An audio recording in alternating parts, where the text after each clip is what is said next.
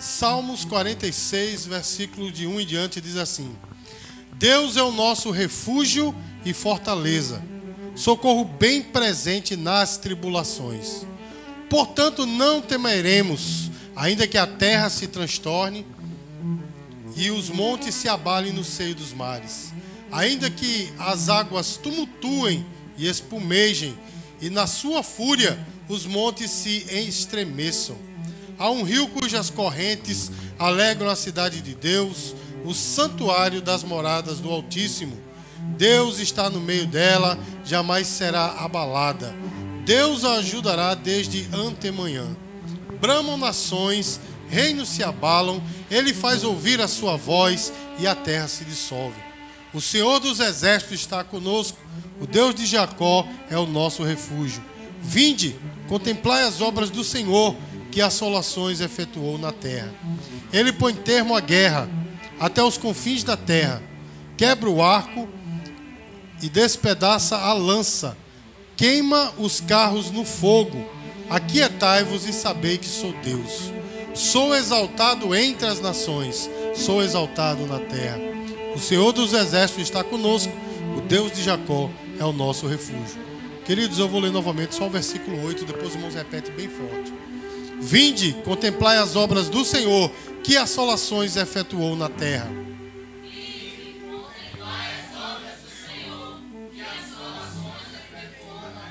Glória a Deus. Esse salmo, irmãos, ele é maravilhoso, né? Eu já ministrei muitas, muitas pregações, estudos e etc. Nesse salmo ele é fantástico. Mas eu quero fazer uma pergunta para você, uma pergunta que talvez você não entenda a princípio, mas você vai entender depois. Quem gosta de Coca-Cola aqui? Quem gosta? Pouca gente, misericórdia. Pergunta novo, quem gosta de Coca-Cola? Todo mundo, né, irmão? Coca-Cola. não, por enquanto não, vai ter, vai ter. Sábado, sábado vai ter, em nome de Jesus. Então, irmãos, veja só. A Coca-Cola, todo mundo diz que Coca-Cola é um veneno, né? Mas pensa no veneno gostoso, né, irmão? Veneno saboroso, todo mundo gosta. E eu, eu sou entusiasta da Coca-Cola. Eu vou explicar para os irmãos. Eu acho muito interessante a Coca-Cola. Por quê, irmão? Porque além de ser um refrigerante saboroso, ele é um produto assim em que as pessoas investiram de uma forma assim tremenda, né? Porque olha só, os, os, os criadores da Coca-Cola, não quem criou a fórmula, mas quem, quem começou a campanha de marketing da Coca-Cola em 1800, ela vai fumaça. Eles queriam, irmãos, fazer uma coisa diferente. Eles queriam fazer um, um, objeto que, pelo toque, a pessoa já soubesse que era a Coca-Cola. Você pode perceber, irmãos, se você pegar, você pode jogar no Google, você vai ver. Todas as, as garrafas de Coca-Cola, desde o início, sempre tiveram um formato diferente. Nunca foi uma garrafa qualquer. Por quê? O dono do, do supermercado, da mercearia, quando ele pegasse, opa, uma Coca-Cola porque pelo toque, né, eles já sabiam que a Coca-Cola, ela é meio assim meio retorcido, né?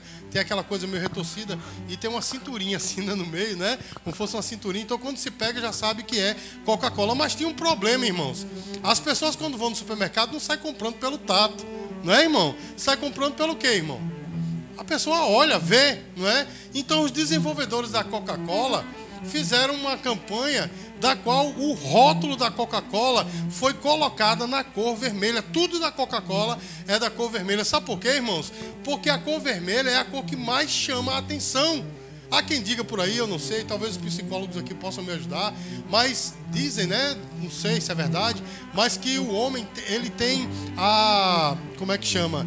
Ele tem a necessidade da cor vermelha. Quando tem muitas cores para a gente ver, a que a gente crava logo o olho é a vermelha, a primeira que chama a atenção. E eu acho que isso não é verdade, porque os psicólogos ficaram calados, ninguém falou nada. Então, não é verdade. Mas a, a, a cor vermelha, irmãos, é a que mais chama a atenção. Ou não é, meu irmão? Quando você chega no supermercado, você crava o olho na Coca-Cola porque ela é vermelha. E olha só, irmãos, nas, na campanha, né, nos cartazes, sempre tem um vidro de Coca-Cola parecendo ser bastante é, gelada, né? E sempre com uma comida saborosa do lado, não é assim? Depois os outros refrigerantes começaram a imitar, agora, agora na Antártica botava pipoca e guaraná, que programa legal, não sei o quê, para imitar a Coca-Cola, porque, meu irmão, quando você olha para aquela, aquela cor que chama a sua atenção, a, a imagem da Coca-Cola, já estou ficando com sede, a imagem da Coca-Cola geladinha, né? Aí você olha e já começa a ter sede. E aquela comida saborosa do lado, a pessoa diz, vou comprar uma Coca-Cola, não é? Sabe por que isso acontece, irmãos? Porque os desenvolvedores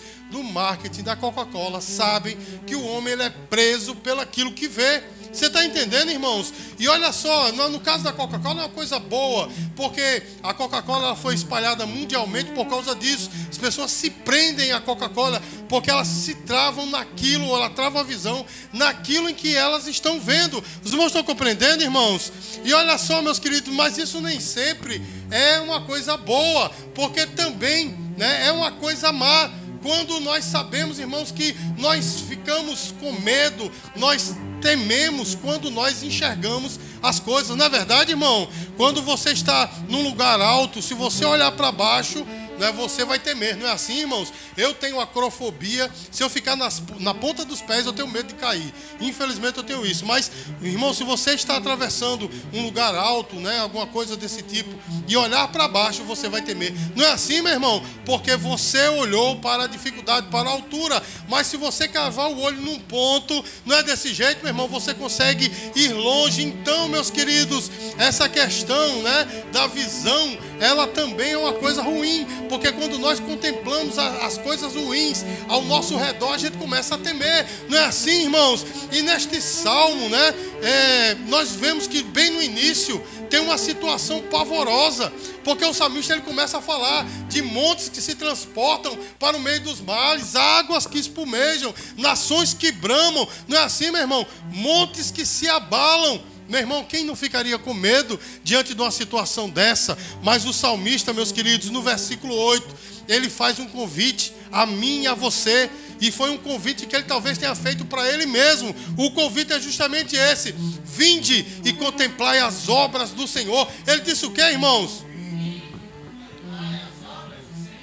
Irmãos, diante daquela situação pavorosa, ele decidiu olhar para as obras do Senhor. Ele podia ter travado o seu olhar nessa condição terrível que estava ao seu lado, mas ele decidiu olhar para as obras do Senhor. E nessa noite, irmãos, o Senhor ele está fazendo esse convite para mim e para você, porque o Senhor, ele quer que nós destravemos a nossa visão das coisas maus que nos perseguem, que nos rodeiam e que nós possamos contemplar a glória do Senhor, o que ele tem feito por nós, porque muitas vezes nós nós estamos com o olhar, com a nossa visão travada naquilo que está prejudicando a nossa vida. E quando eu falo de olhar, eu não estou falando desse olhar fixo, né? esse, olhar físico, aliás, que nós temos. Eu estou falando que muitas vezes nós ficamos com a alma pregada àquela coisa, a dificuldade, né? a tribulação. Mas nessa noite o Senhor convida a mim e a você, ei, para com isso, olha para mim, olha para o outro lado, contempla o que eu tenho feito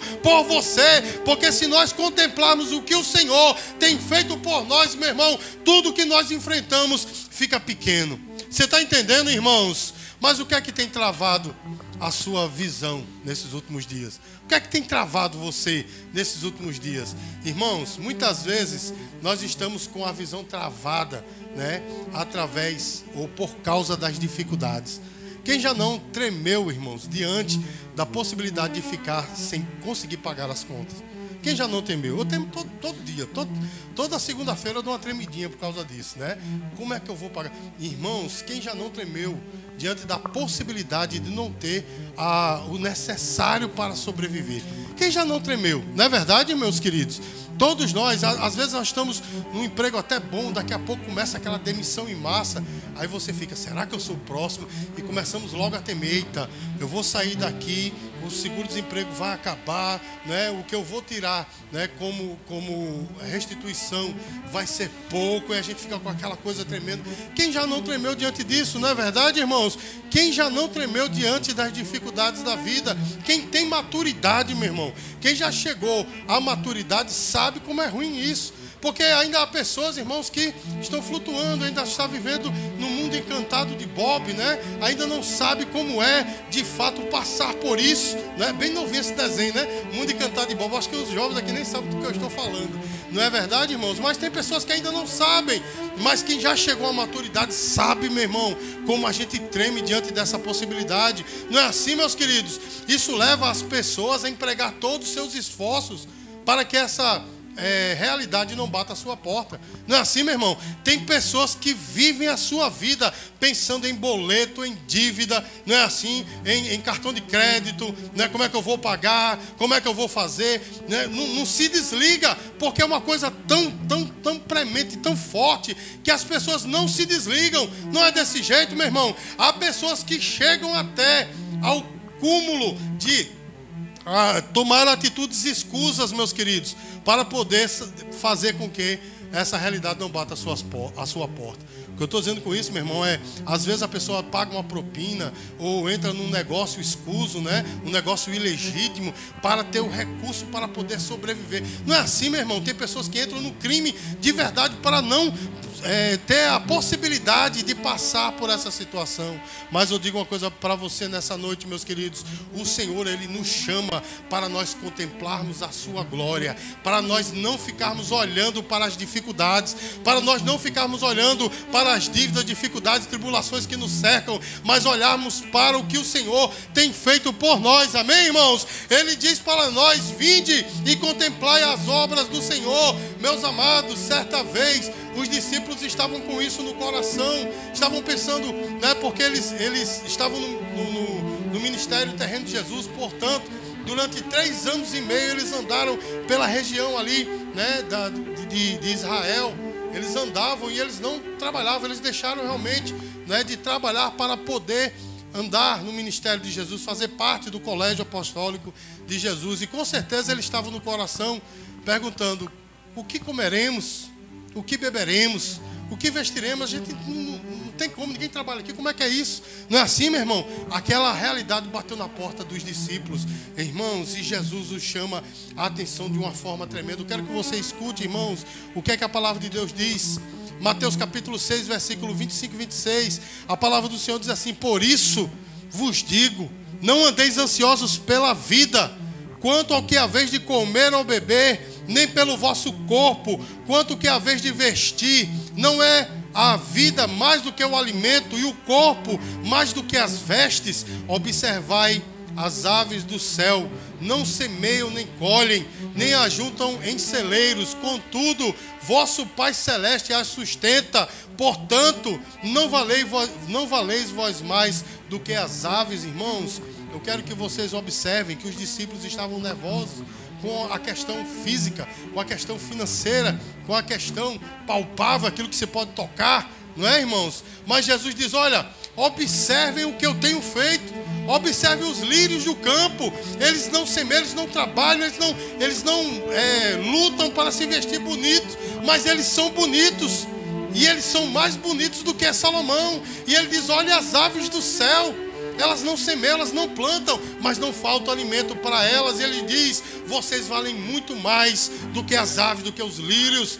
Sabe o que, é o Senhor está dizendo para nós? Ei, não fica nervoso não. Eu vou te dar uma saída. Olha para o que eu já tenho feito na tua vida. Se você olhar para trás, você vai ver que até hoje Deus tem te guardado. Até hoje Ele tem suprido. Você talvez passou por um aperto. Talvez você passou por uma situação que não foi muito boa. Mas você está aqui. Você está vivo. O Senhor te trouxe para cá. Diga glória a Deus. O Senhor te trouxe até esse ponto da sua vida, porque Ele tem poder para isso. E você vale muito mais do que aves do céu e do que os lírios do campo. Então, meu irmão, contempla o que o Senhor tem feito por você. Olhe para trás, olhe para trás, sua vida pregressa e veja o que Deus tem feito. Tem te livrado de coisas que você nem imagina. Lá na frente você descobre que alguém queria puxar o teu tapete, queria uma, uma cilada para você, para você perder o emprego, para você passar por uma situação vexatória e Deus te protegeu. Não é assim, meu irmão? Então não fica preso com a tua visão presa nos boletos, nas dificuldades, nas tribulações, nessa crise que, que assenhoria-se não é que está chegando ao Brasil. Se prenda a isso não, meu irmão. Os irmãos se lembram na semana passada quando eu falei das árvores plantadas junto à corrente das águas, elas não precisam da chuva, porque elas têm uma corrente de águas que passa. A crise vai chegar ao Brasil, mas eu e você estamos guardados na presença de Deus. Diga glória a Deus, meu irmão. Então, meus queridos, que eu e você possamos de fato contemplar as obras do Senhor ele diz, né, que nós temos que olhar ao nosso redor. Começa a olhar e veja o que é que Deus está fazendo. Às vezes, irmão, a gente só foca aqui no problema. E ao nosso redor o milagre acontecendo e a gente focado aqui no problema. Não é assim, meu irmão? Focado no problema, meu irmão. Simplesmente olhe, contemple as obras do Senhor que Ele tem feito por você. Talvez, meu irmão, a nossa visão, desculpa, esteja travada por causa da tristeza, não é? Porque, irmãos, o mal do século é a depressão, não é, irmãos? O mal do século é a depressão. Meus queridos, o homem nunca teve tanto entretenimento como teve hoje, como, como tem hoje. Na é verdade, tanta interatividade como tem hoje.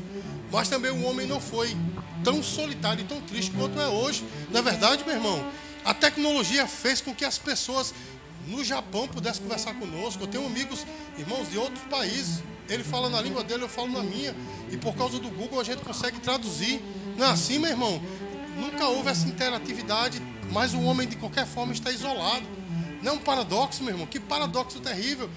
O homem nunca teve tanto entretenimento, irmãos. Eu me lembro quando eu, no início da minha adolescência, meus queridos, a gente esperava a segunda-feira chegar, porque a segunda-feira tinha tela quente. Era o momento que a gente tinha a gente sem grana para ir para o cinema, era o momento que a gente tinha para assistir televisão. Quando o filme era um filme de drama, a gente ah, queria explosão, bomba, né? Ah, hoje em dia, meu irmão, você, né, com uma quantia pequena, você tem N canais disponíveis de todo jeito. Né? Através da internet você não precisa nem ter TV a cabo, você assiste o que você quiser. O homem tem entretenimento hoje, meus queridos, que ele não precisa sair de casa para se divertir. Não é assim, meu irmão? Mas o homem nunca foi tão triste. Parece, irmãos, que quanto mais o homem ele tem conforto, mais frágil ele fica. Parece que na verdade é isso. Antes, meu irmão, a gente saía para jogar bola na rua, rasgava o joelho, né? A mãe passava aquele mertiolado, você saía gritando, trincando os dentes, mas ia jogar bola de novo. Hoje em dia, meu irmão, o cara quebrou uma unhazinha, aí bota lá no, no, no Instagram, unhazinha quebrada, Jesus, né? Meu irmão, parece que quanto mais conforto o homem tem, mais ele fica frágil, não é desse jeito, irmãos? E a tristeza é o pior de tudo, meu irmão. Porque o homem está ficando cada vez mais frágil e ele está sendo assolado pela tristeza. A tristeza está caindo sobre o homem como um peso, um fardo pesadíssimo. Isso porque, meu irmão, a maldade dos homens está crescendo e muito. Não é verdade, meu irmão? A maldade, a traição, a perversidade no mundo tem assolado de uma forma que as pessoas têm ficado cada vez mais tristes. E eu vou dizer para os irmãos, meus queridos, que Abraão ele passou por uma situação assim. Abraão, pai da fé, ele passou por uma situação assim. Meus amados, ele havia saído da casa de seus pais. E a Bíblia diz: Olha, sai, né? O Senhor deu uma ordem para ele: sai da casa dos teus pais, da tua parentela. E ele saiu, ele pegou tudo que ele tinha e saiu. E Deus disse: Você vai para uma terra que eu ainda vou te mostrar. Vai andando que eu vou te mostrando. Olha só, meu irmão, um homem do cacife de Abraão. Ele era um homem rico, ele não era um homem pobre. E ele saiu com todos os seus bens. Ele levou seu sobrinho Ló.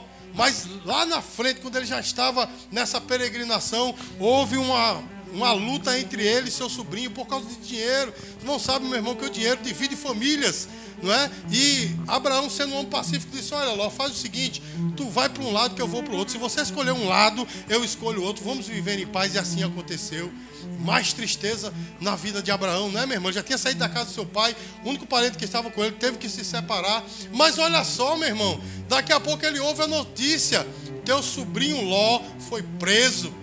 Né? Levaram ele sequestrado e um homem pacífico como ele teve que juntar, né? vou usar agora um linguajar bem, bem jovem, teve que juntar uma galera para poder ir lá e libertar o sobrinho dele, um homem pacífico. Isso deve ter sido terrível para ele. Ele foi, enfrentou toda a batalha, libertou o seu sobrinho.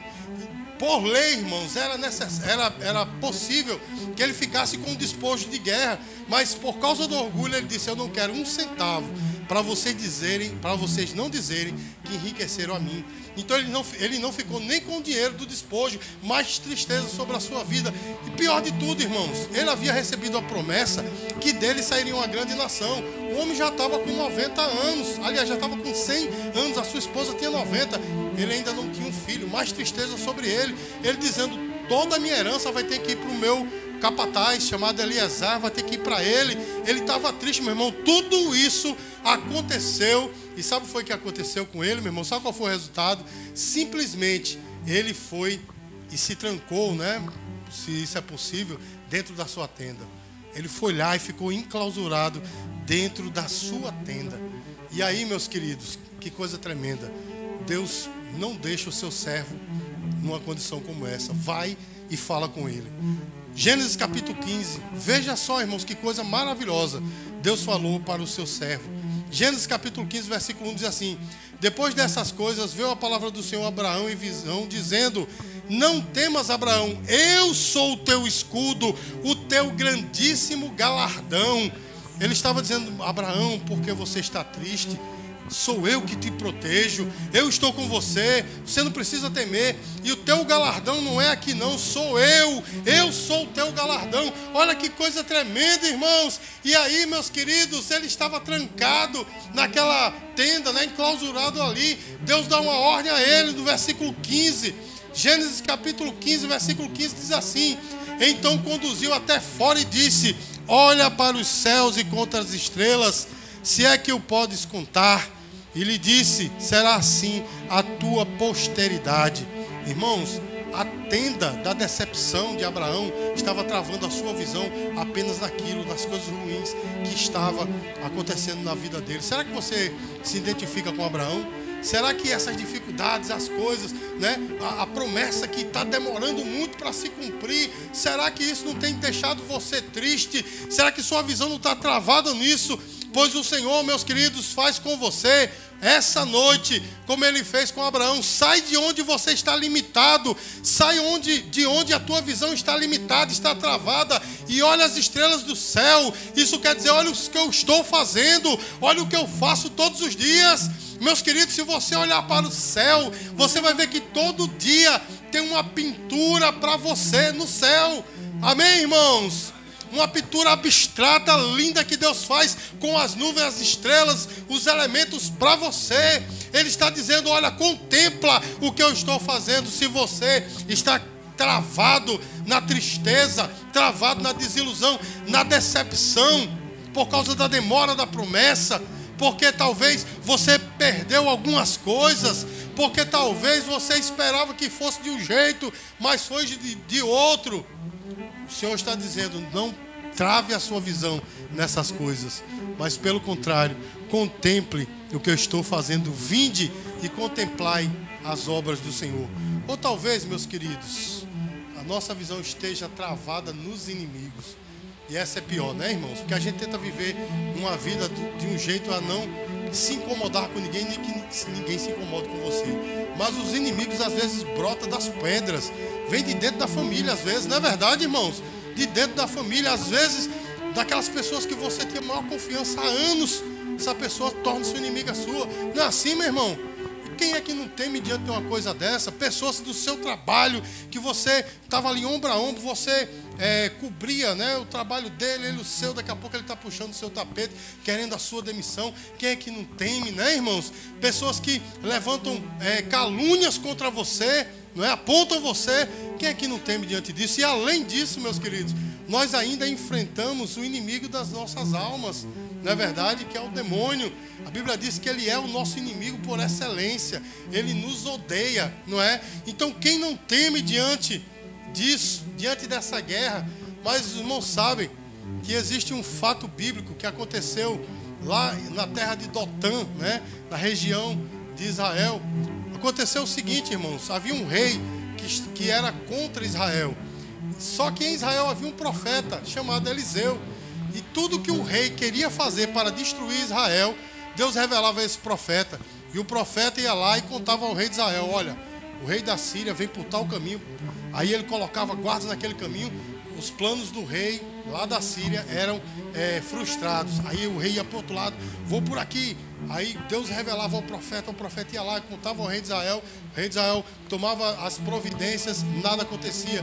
Até que em dado momento alguém disse: Ei, sabe quem é está entregando a situação aqui todinha? É o profeta lá, é o profeta de Israel. É ele que Deus revela e está entregando tudo. Sabe o que que o rei da Síria fez, irmãos? O rei da Síria juntou um grande exército e disse: Vocês vão na casa do profeta, lá em Dotã, e vão matá-lo. Irmãos, e a Bíblia diz que em certo dia eu quero que você, você não precisa abrir não, mas você ouça.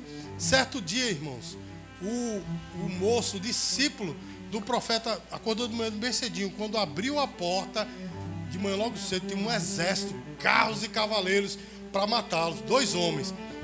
A Bíblia não diz a quantidade, mas diz que era muito. Então a visão assim no horizonte estava cheia. Quando ele abriu a porta, olhou, fechou de novo e disse: Agora deu. Agora a gente morre. Eu quero que você observe, meu irmão, o desespero do discípulo. Segunda Reis, capítulo 6, versículo 15. Tendo se levantado muito cedo, o moço do homem de Deus e saído, eis que tropas, cavalos e carros haviam cercado a cidade. Então o seu moço disse: Ai, meu senhor, o que faremos? Olha o desespero do homem, ele só viu aquele exército. Mas eu quero que você observe, meus queridos, simplesmente a calma do profeta, não é? Porque o profeta disse o seguinte, 2 Reis capítulo 6, versículos 16 e 17, ele disse assim, olha, e ele respondeu, não temas, porque mais são os que estão conosco do que os que estão com eles. Orou Eliseu e disse: Senhor, peço-te que ele abras os olhos para que veja. O Senhor abriu os olhos do moço e ele viu que o monte estava cheio de carros e cavalos de fogo em redor de Eliseu. Irmãos, Eliseu estava calmo, porque Eliseu sabia a quem servia. Mas o medo, irmãos, tem o poder de fazer a gente duvidar da gente e duvidar de que a gente serve. A gente só olha os inimigos que estão ao nosso redor, que às vezes a gente não, não anda por aí querendo fazer inimigos, mas os inimigos aparecem, sejam, sejam eles físicos ou espirituais, mas aparecem, não é verdade, irmãos? E se a gente cravar o olho no inimigo, meu irmão, a gente vai temer, não é assim, meus queridos? Mas o profeta, ele estava calmo porque ele sabia a quem ele servia.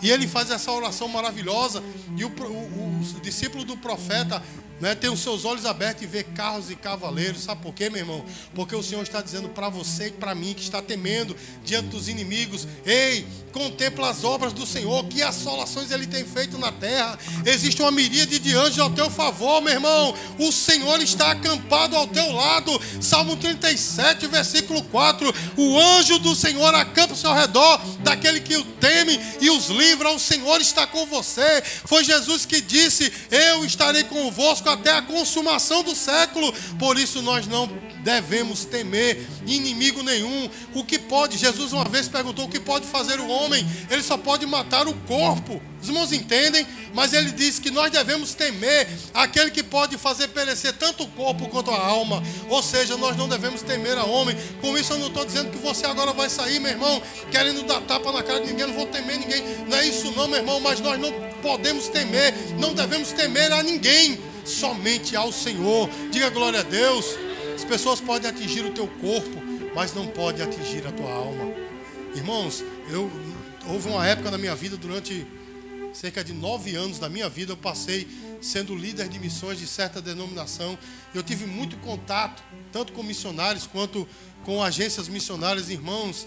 É lindo ver pessoas que dizem exatamente isso. Você pode abrir a minha cabeça você pode me partir ao meio, mas o meu coração você não parte, porque ele pertence ao Senhor.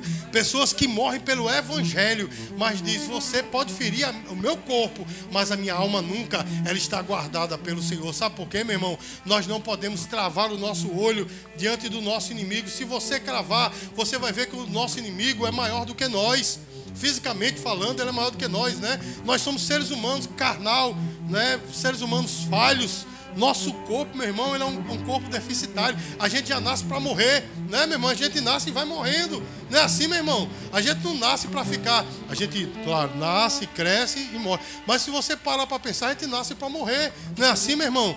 E o nosso inimigo, o inimigo da nossa alma, ele é eterno. Ele vai ter um julgamento eterno, mas ele é eterno, é um ser espiritual. Então ele é maior do que nós. Não é assim, irmãos? Mas a Bíblia diz que nós não devemos temê-lo, porque maior que está conosco do que o que está com ele. Aquele que habita em nós, ele é muito maior do que ele, e é por isso que ele nos teme, não por nós mesmos, mas por aquele que habita em nós. Então não fica contemplando o que está ao teu redor, não, meu irmão. Contempla o que Deus tem feito por você. Você pode dizer glória a Deus, meu irmão? Você pode, nessa noite, repetir comigo: Vinde contemplar as obras do Senhor.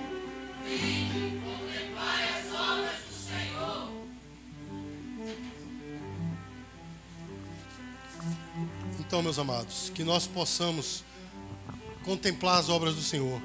Muitas coisas concorrem, meu irmão, para que a gente preste atenção né, nas coisas que estão acontecendo ao nosso redor, né? Nos inimigos, nas dificuldades, na tristeza. Mas nessa noite o Senhor ele quer que nós nos prendamos ao que ele tem feito. O homem natural, o homem carnal, ele só tem uma realidade, é o que ele vê, é o que ele sente, é o que ele cheira e toca. Mas o homem espiritual, ele sabe que ele vive em outro nível. Ele não vive apenas nessa realidade. Existe a realidade espiritual. Não é assim, irmãos? E nessa realidade espiritual, a Bíblia diz que nós já vencemos já vencemos todas as batalhas, é por isso que Paulo diz que nós somos mais que vencedores. Amém, irmãos? Então, olha para trás nessa noite, começa a contemplar o que Deus já fez por você e não tema não, não tema o que está por vir, não tema o que está acontecendo na sua vida. Se a tristeza está batendo na sua porta, pode dizer: "Ei, vai embora, porque um Deus, eu tenho um Deus que habita em mim. Eu vivo no meio de um povo que também serve a este mesmo Deus. Tira do teu coração se pessoas estão apontando você, se pessoas estão te criticando, querendo derrubar você, tema não, meu irmão. Está tudo dentro da vontade de Deus. Que nós possamos contemplar as obras do Senhor.